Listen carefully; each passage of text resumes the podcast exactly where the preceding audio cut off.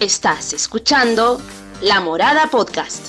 Y creo que hay muchas decisiones que pasan por lo personal también. Yo puedo estar en la decisión correcta y legítima de decidir no perdonar a alguien si me maltrató o si decidir si es que el maltratador de mi hermana para mí dejó de existir simplemente por el hecho de ser un maltratador también. Con Karina Correa. Y pensé en una broma de hecho de como Cristóbal Colón con América del Sur, que ahí estaba, pero solo tú lo descubriste, amigo, nada más. Descubriste con comillas. Y Lucía Vidal.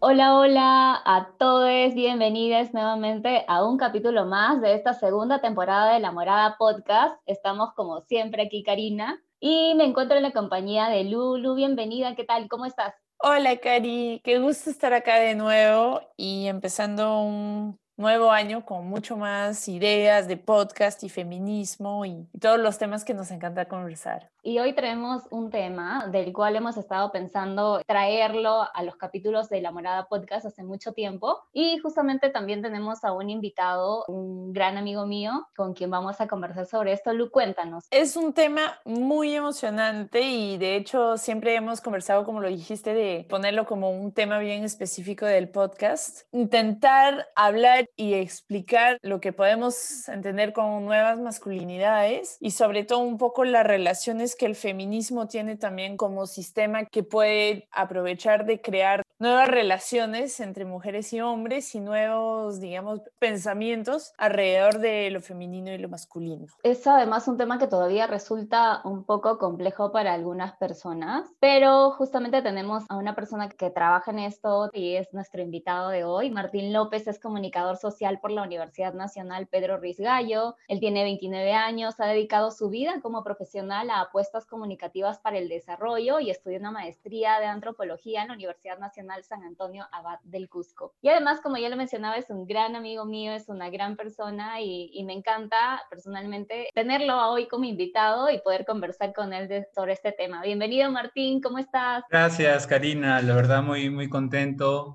Eh, hola Lu, mucho gusto también poder compartir con ustedes este espacio, felicitarlas por promover esta iniciativa ¿no? tan, tan necesaria, tan importante en estos tiempos, justo en este contexto de semanas tan complejas que vivido el país, hemos debatido mucho con mis amigas y mis amigos la necesidad de hacer pedagogía, ¿no? de la necesidad de crear iniciativas educativas que puedan formar a la comunidad, a la sociedad, a la gente. Creo que la experiencia de la morada es un bonito y esperanzador reflejo de lo que podemos empezar a hacer como jóvenes, como profesionales, como sociedad. Así que gracias por la invitación y felicitarlas también por la iniciativa. Gracias, Martín. De hecho, estamos muy emocionadas de tenerte acá. Y quisiera empezar esa entrevista y ese podcast viendo el tema de mm, muchas veces el sistema patriarcado afecta también a los hombres y a cómo se relacionan con mujeres y cómo los afecta y sobre todo cuáles son los roles que les toca a los hombres en la lucha feminista. Creo que lo, lo que plantea sigue en debate, ¿no? Siguen habiendo reflexiones, cuestionamientos sobre cuál debería ser o cuál es el rol de los hombres frente a este contexto de violencia de género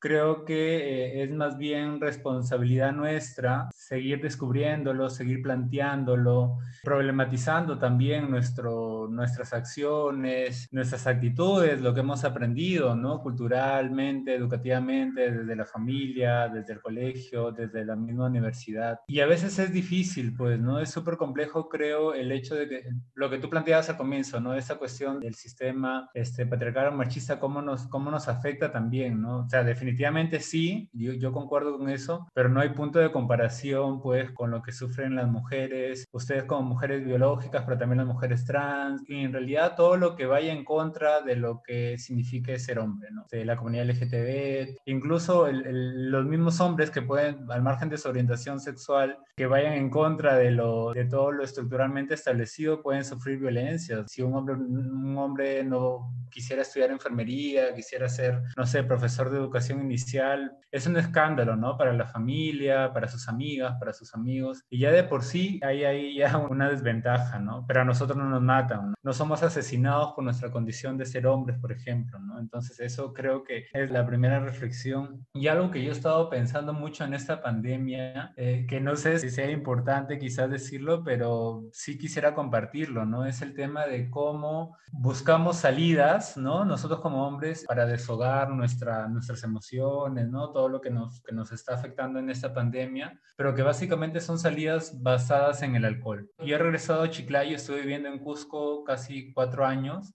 he regresado aquí a donde vivo, que se llama Pomalca, es el distrito Pomalca, este, donde nació el ron Pomalca.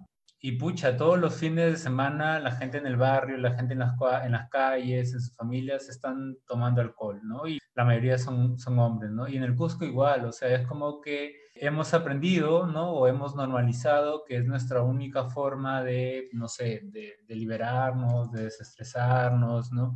el único momento también donde tenemos la licencia para llorar incluso, ¿no? Y yo sí lo he compartido con, sí lo digo con muchos amigos, que en el momento que están este, borrachos, ¿no? En un contexto de fiesta, de alcohol, es como que ya se sienten libres de, de, conversar, de mostrar sus emociones, ¿no? De decir cuánto nos, quiere, cuánto nos queremos, pero también les planteo que sería mucho más genial que lo podamos decir sin ese contexto, ¿no? Y creo que hay un desafío ahí por mencionar algunos, ¿no? Y creo que también otra cosa que habría que tener en claro es el contexto, primero cultural, ¿no? O sea, no es lo mismo conversar lo que estamos ahorita este, reflexionando, mirándolo desde la, digamos, desde la ciudad, a mirar experiencias, por ejemplo, en, comunidades indígenas, en comunidades originarias, en la Amazonía, ¿no? La perspectiva de masculinidad, feminidad, quizás no está, es tan libre, ¿no? Que, no, que, que quizás la problemática es más bien otro aspecto, ¿no? Desde, desde la visión de ser líder, ¿no? Desde la visión de lo que significa,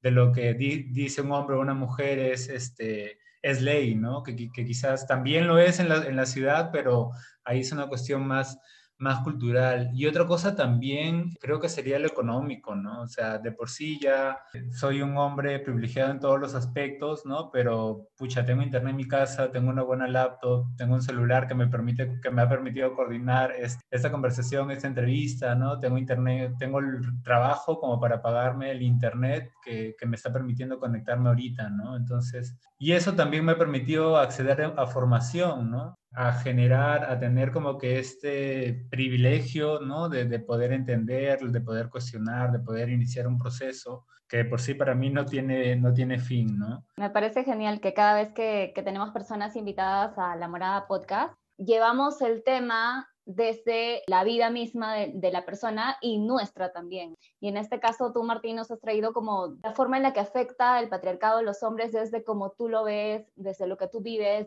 desde lo que tú ves en tu contexto también, ¿no? Y en línea a eso, y no sé qué tan relacionado está, pero supongo que tiene que ver con eso también, que tú llegaste a involucrarte con las nuevas masculinidades. ¿Cómo fue este proceso? ¿De pronto hubo algo que te hizo interesarte por el tema o fue un proceso mucho más largo, tal vez algún detonante? Ahí de por sí también este, me gustaría compartir que sigue siendo, eh, a ver, como, como algo complejo, ¿no? O sea, y lo digo nuevamente desde mi experiencia, porque no, no creo que todos los compañeros que estén involucrados en esas reflexiones lo, lo vivan así, ¿no? Pero mi entorno este, más cercano son compañeras que, que asumen su feminismo eh, y hemos tenido muchos desencuentros que hasta, hasta la fecha a mí me hacen ruido, ¿no? Es como que quiero reflexionar algo, hacer algo y es como que siempre tengo en cuenta lo, lo que dirían ellas, ¿no? Desde su experiencia, nuevamente como mujeres, como feministas, pero también con una lógica más, no sé, anticolonial, ¿no? O sea, con tienen clara la transversalidad en la lucha, ¿no? No solamente ser feministas por, por, su experiencia feminista, sino también porque hay una apuesta política detrás, ¿no? Y socialmente, políticamente, y eso creo que también, creo que valoro mucho y lo sigo, lo sigo valorando y sigue siendo un aprendizaje para tanto para ellas como para mí. Y nuevamente, ¿no? Es, creo que es un desafío para nosotros, ¿no? El hecho de,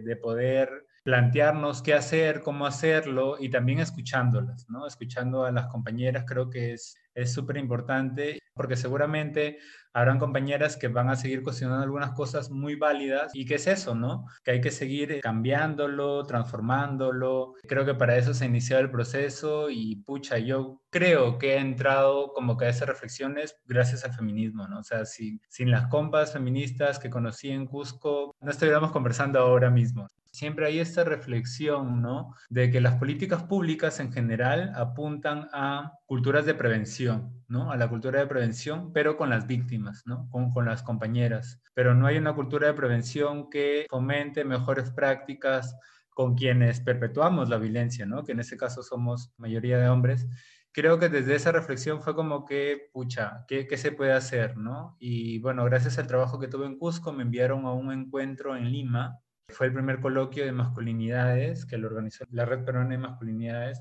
Bueno, me invitaron y de verdad fueron tres días muy, muy, muy interesantes, muy intensos, muy bonitos, de alto aprendizaje, ¿no? Y participaron hombres de diferentes países, pero también de diferentes partes de la región. Y muchos creo que regresamos con el desafío de, o con el compromiso, ¿no? De poder seguir compartiendo estas reflexiones, ¿no? Y bueno, en Cusco también habían otros compañeros que hasta la fecha están, están involucrados, ¿no? Con el tema y se impulsó un espacio de nuevas masculinidades de Cusco y la idea era un poco nuevamente, ¿no? No queríamos que sea nada académico tampoco, este, al menos en, en un primer momento, ¿no? de poder compartir desde nuestras experiencias, desde lo que creemos también, ¿no? Y ahí nuevamente el respaldo de las compañeras, porque ellas se han estado con nosotros compartiendo algún tema, alguna charla, o participando simplemente en la actividad, difundiéndola, ¿no? Porque era como que un logro que ya como hombres, ¿no? Empecemos a hablar de,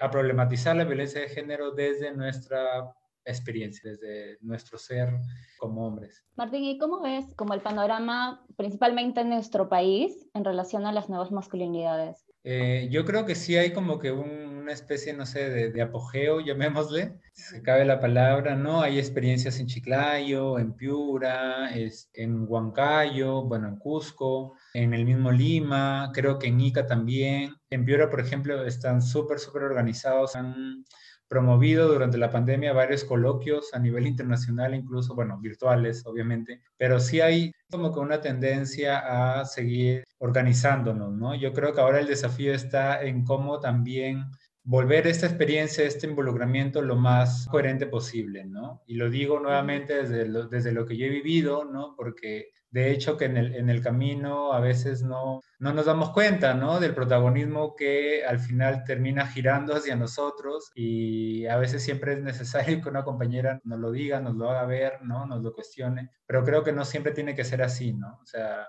creo que las reflexiones deberían apuntar un poco a cómo transformamos desde lo cotidiano. Creo que ese es el, el llamado. Y bueno, sigue habiendo experiencias, no solamente digamos este, así espontáneas, sino también de varias organizaciones de sociedad civil. Por ejemplo, la red Interquorum está intentando como que promover este, espacios permanentes, igual tienen un eje de género que desde ahí lo impulsa, pero ya hay como que organizaciones, digamos, que están mirando, ¿no?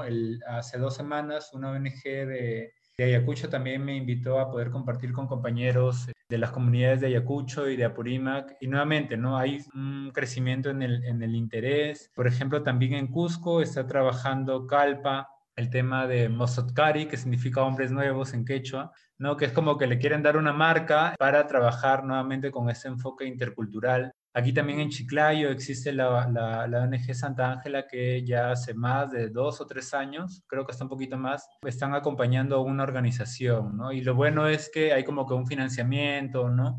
Involucrando a, varias organizaciones, ¿no? De, no solamente sociedad civil, sino también a instituciones del Estado. Incluso han sacado una ficha, este, una ficha educativa que ya la lanzaron el, el, mes pasado este, y seguramente ya en las siguientes semanas lo harán público, ¿no? Para que sea uso, de uso mediático. Entonces, al menos yo sí siento, percibo que hay un mayor interés, ¿no? Si de por sí las ONGs en general o las instituciones les cuesta mucho hablar de género, ya hablar de masculinidades es más difícil aún, sobre todo también porque creo que no hay, no vemos, no, no existen compañeros que digamos tengan como las cosas suficientemente claras, ¿no? Es bien complejo, creo que es un camino para mí interminable que, que, hemos decidido este, vivirlo, experimentarlo, cuestionarlo, pero que nunca va a acabar, ¿no? O sea, que para mí nunca, no, voy a decir, pucha, ya, ya no soy machista, ¿no? Ya dejé todo mi machismo atrás, ahora soy un hombre nuevo. Creo que eso, pucha, nunca, nunca va a haber, ¿no? Y si hay hombres que lo dicen es justamente porque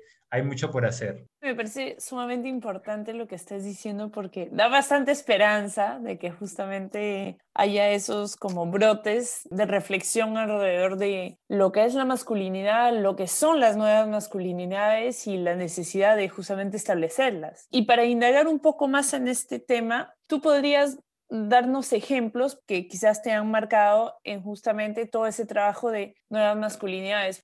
Eh, justo me, hacías pensar un poco, recordar que como que la reflexión más vigente, digamos, bueno, no, no sé si la verdad habrán teorías, existen, las desconozco, pero sí hay como que una, una reflexión que está intentando ser homogénea en, todas las organizaciones, incluso a nivel mundial, ¿no? El, el, hecho de primero no pensar que son nuevas masculinidades, ¿no? Porque son masculinidades que siempre han existido. Simplemente que no sé, estaban invisibilizadas o, nos veíamos forzados a eh, hegemonizar una práctica justamente para ser reconocidos también, ¿no? Y no, no, y no ser excluidos de nuestro grupo, de, de, nuestro entorno social, ¿no? Pensaba en el nombre y decía que a veces es como e, el mismo término puede llevarnos hacia un concepto errado de lo que en realidad es, ¿no? O sea, el decir nuevas masculinidades es como no profundizar en que estas masculinidades hegemónicas que siempre hemos conocido y con las cuales hemos convivido estaban mal, sino que hay otras nuevas, ¿no? Como algo así como relacionado a la moda, ¿no? Como, ay, esto es nuevo, no está vigente ahora. Y luego vendrá otra cosa más nueva, no sé. Eh, Pero también es un tema de reapropiación, ¿no? También. O sea, lo puedes ver también de ese punto y justamente es encontrar el equilibrio entre existían y yo las voy a visibilizar como normales, como lo que debería ser, y voy a reapropiar masculinidad hegemónica y voy a, mm, hacer algo bien de lo que no era antes. Sí, digamos que son las, las no hegemónicas. O las alternativas, ¿no? O sea, el, término, o, como que quizá lo que está más vigente ahorita es pensar en que son alternativas más que nuevas, ¿no? Porque también el pensar que va a haber un solo modelo, este, de repente a la larga, pucha, no va a ser así, ¿no? O sea, el, ideal creo es que no existe el género, ¿no? Entonces, que seamos simplemente personas y ya, sin necesidad de una masculinidad o una feminidad. Pero igual, son cosas que están surgiendo, que, que siguen en las reflexiones. Este, hay un documental, se llama No me dejaron llorar, que lo han estrenado recién en, este, antes de que termine el año. Y hay un poco, un poco lo que estoy contando, ¿no? Que, que son este, mm, prácticas, bueno, no sé, o bueno, para usar el, el, término del que estamos hablando, son masculinidades que han existido, ¿no? Que, que, que siguen existiendo, que quizás ahora son más visibles y nuevamente para mí es consecuencia de la lucha feminista, ¿no? O sea, sin el feminismo no muchas experiencias de hombres, ¿no? A nivel este, a nivel mundial se hubieran atrevido quizás a plantear el tema, ¿no? Hacer, hacer más visibles estas, esas otras formas de vivir la masculinidad, de vivir su, su dimensión como hombres. A mí me gustaría mencionar este, la experiencia de Colombia, que quizás creo que es la más antigua en Latinoamérica, que es el colectivo Hombres y Masculinidades. Bueno, y ahí uno de los compañeros visibles o líderes es Javier Omar, ¿no? Y él, pucha, para mí, sí, cualquier duda, este, cuestionamiento, reflexión, ¿no? Que yo quisiera, tipo, tomar en mi vida o siempre relacionado al tema, eh, lo busco a él, ¿no? A pesar que esté en otro país, es una persona mayor, ya tendrá sus 60 años, pero creo que, bueno, él tiene claro lo teórico, pero también lo empírico, ¿no? O sea, él ha, él ha sabido, y él también dice lo que yo he estado diciendo, ¿no? Que, o sea, que sigue siendo un proceso creo que coincidiríamos con este sentido de, agradecer a las compañeras, pero que también es importante empezar un proceso nosotros. Por eso esta necesidad de los espacios no mixtos, ¿no? Así como ustedes como compañeras defienden sus espacios este, solo de mujeres también, hay la necesidad de, pensar en, espacios solo para nosotros, ¿no? Que creo que ha funcionado en la experiencia de Cusco y, funciona, sigue funcionando en, las experiencias de, de, otras regiones, pero que también es importante las experiencias mixtas, los espacios mixtos, ¿no? los comentarios, las reflexiones siempre este, de las compañeras y también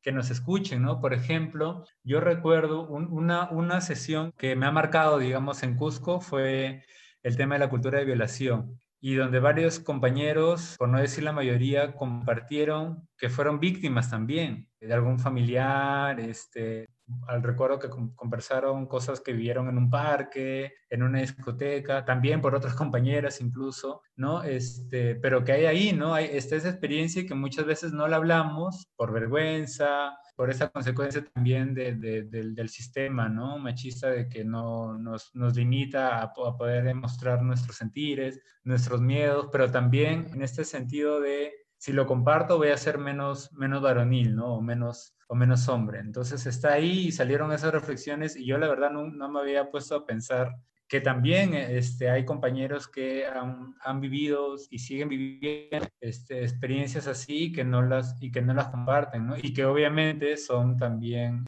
eh, ejercidas por otros hombres, ¿no? Lo mismo ahorita, hace poco, en el tema de la pandemia, más de 500 niñas y niños y adolescentes han sido víctimas de violaciones, ¿no? O sea, el número de, niños es, es mínimo, digamos, no, no, tengo la cifra exacta, sé que son más de 500, no tengo el, número exacto de hombres, pero está ahí, ¿no? O sea, sí, sí es una realidad, ¿no? Martín, además de, de, todo esto que nos has relatado, que nos has traído a, a este espacio, si tuviéramos o si tuvieras tú que contarle a alguien que recién se está familiarizando con, con, este término de las nuevas masculinidades o masculinidades alternativas, ¿cómo le explicarías qué es? O sea, ¿de qué va? ¿Qué involucra? ¿Qué trae? ¿Qué significa que ustedes, los hombres, empiecen a reflexionar en torno y a vivir en torno a las nuevas masculinidades? Mucha, no, no, no sé si sea pedagógicamente lo más ideal, pero trato también de compartirlo con personas que siento, percibo, que sé que están realmente interesados, la verdad. No, o sea, si veo, no sé, compañeros de la primaria, con ellos tengo la certeza que no. no, o sea, sé que con ellos mm, nunca, nunca va, va, a haber un interés, un punto de quiebre. Posiblemente sí, ¿no? ¿no? No hay que ser tampoco tan estrictos con eso, pero no hay una prioridad, ¿no? Pero pucha, veo muchas, por ejemplo, en este contexto de, de, las marchas, ¿no? Por el tema de, la, de, de, Merino, estuvimos en contacto con varios activistas, digamos, jóvenes de las nuevas generaciones que yo no conocía y, y, creo que tú te das cuenta, ¿no? Tú te das cuenta cuando en el, en el discurso, en las reflexiones, hay un... Hay al menos un, un, mínimo de interés, ¿no? Y ya tú sabes con quién sí y con quién no. Al menos lo que yo suelo hacer, ¿no? El ideal es que, que no haya ningún filtro, ¿no? Creo que ese sería como que el, el sueño, la utopía a largo plazo. Primero que es, obviamente es más fácil, pero también hay menos desgaste, ¿no? Porque sabes que al menos el proceso puede haber como que algún cambio, ¿no? Es, incluso, por ejemplo, en, en la experiencia de Cusco, habían compañeros que yo no conocía que llegaban por convocatorias en Facebook o porque sus enamoradas les avisaron o porque lo vieron en alguna organización, en algún grupo de WhatsApp, no sé. Y bacán, o sea, y hay muchos que han continuado, ¿no? Que no, no nos conocíamos, que hasta ahorita nos seguimos comunicando. Y, yo, y nuevamente es que está presente ahí en, en, ellos, en su, en su, interés en preguntar cuándo se van a reunir nuevamente. A mí me gustaría plantear este tema y qué opinan de esto, de lo otro, ¿no? Siempre hay, hay creo que, gestos, ¿no? De, de personas que de verdad tienen el interés, pero sobre todo lo están necesitando.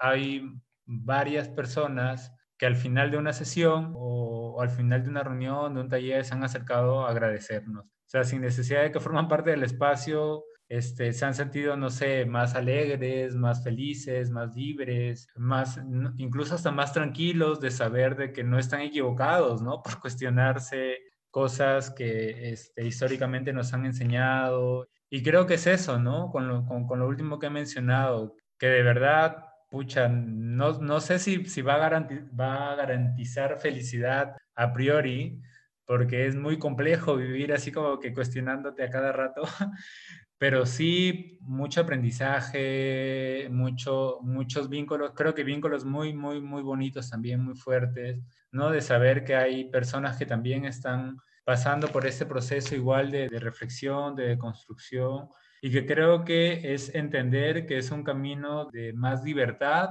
y que también es un camino para el futuro, ¿no? O sea, es un camino para nuestros hijos, para nuestras hijas, para las nuevas generaciones y, no sé, un mundo más, más justo, ¿no?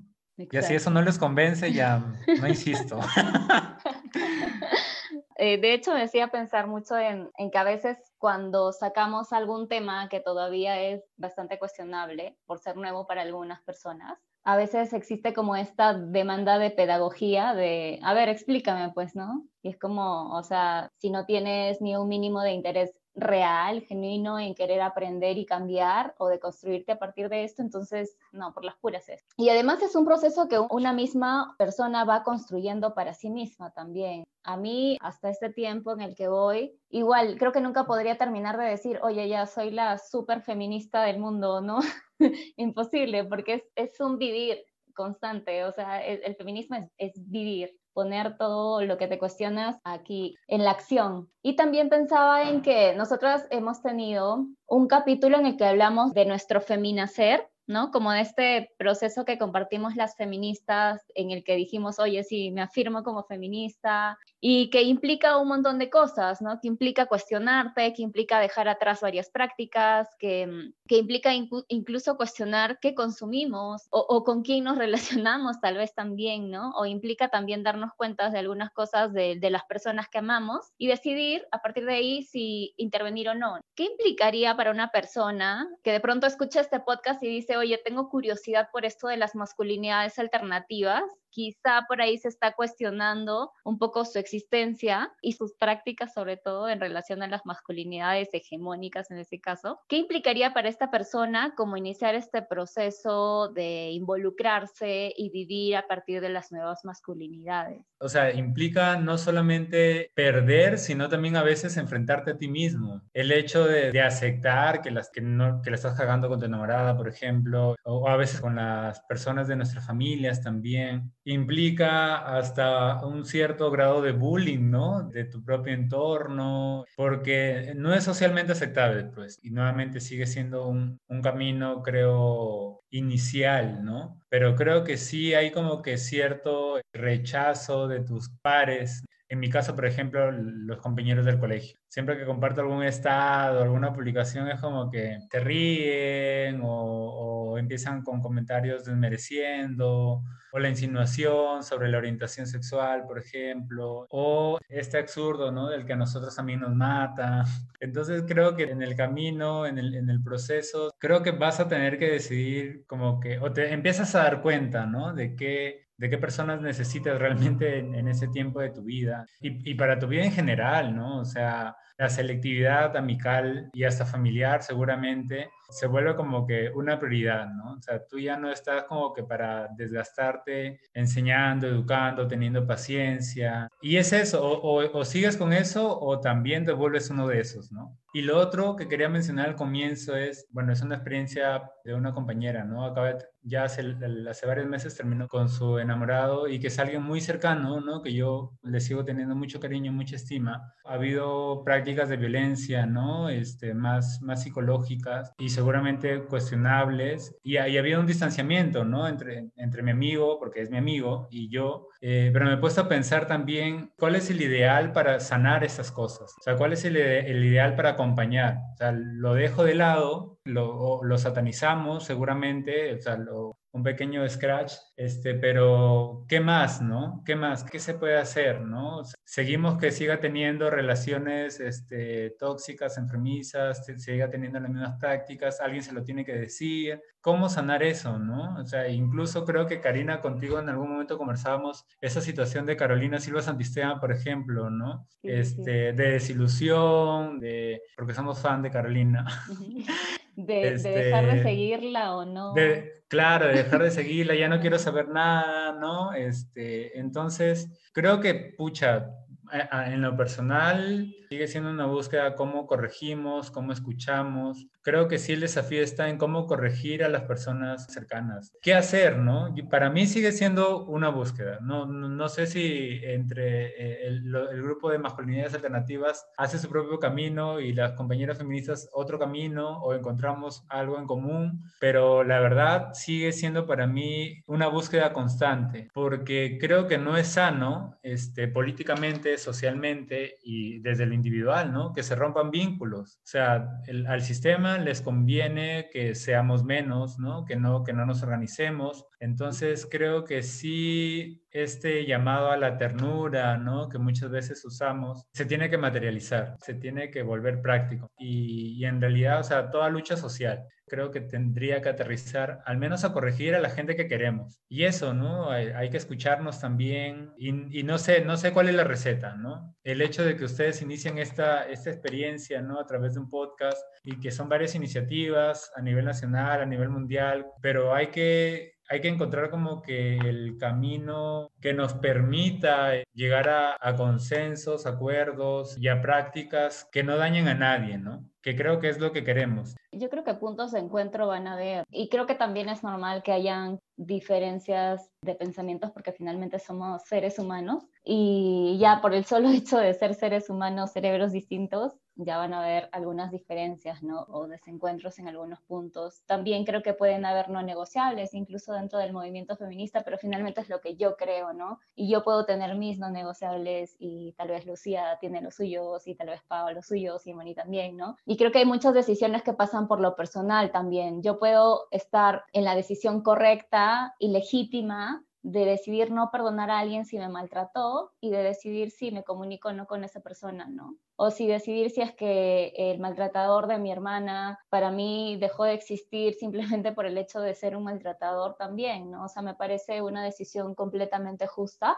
y pasa por un tema personal, porque probablemente otra compañera, compañera no, no piense así, ¿no? Y nada, algo con lo que me quedo también de, de, todo lo que has dicho es, es la parte de escucharnos, o sea, la escucha genuina, la escucha real nos permite también empatizar mucho más y entender, y aunque sean decisiones que tal vez afectan a muchos, por lo menos el hecho de entender por qué esta persona está haciendo eso me puede ayudar también a cambiar esto, si es que decido hacerlo. Y otra de las cosas es la parte de, de la ternura y el amor, que creo que es lo que mueve muchas cosas, por lo menos, no sé, enamorada, una de, de, las cosas que nos mueve es el amor, el amor hacia nosotras mismas, el amor hacia nuestras ancestras, la reivindicación también que significa la morada para nosotras y el amor por las compañeras feministas también, ¿no? Y por compañeros también. Me quiero quedar con la palabra amor todo lo que hemos conversado me parece sumamente importante. Resalto unas cositas que dijiste, Martín, y me gusta mucho lo que decías de que en el fondo tu reflexión, quizás la de muchos hombres, parte del feminismo, del hecho de que ayuda a cuestionarse como hombres, lo mencionaste con la violencia de género, diciendo, hay violencia de género, es un hecho, ¿cómo con mi perspectiva de hombre puedo actuar sobre eso, no? Entonces, como lo dijiste, es hablar con gente a tu alrededor que sabes que en el fondo te está escuchando y estás intentando hacer ver a la persona en qué podría modificar comportamientos. Me gustó mucho cuando dijiste el llamado es transformarnos desde lo cotidiano. Eso me parece que va mucho con lo que tú decías de explicar a una persona lo que podrían ser las nuevas masculinidades y cómo podría ser parte de ese gran movimiento, ¿no? Que promueve el amor, como lo dice Karina en el fondo, y, cuando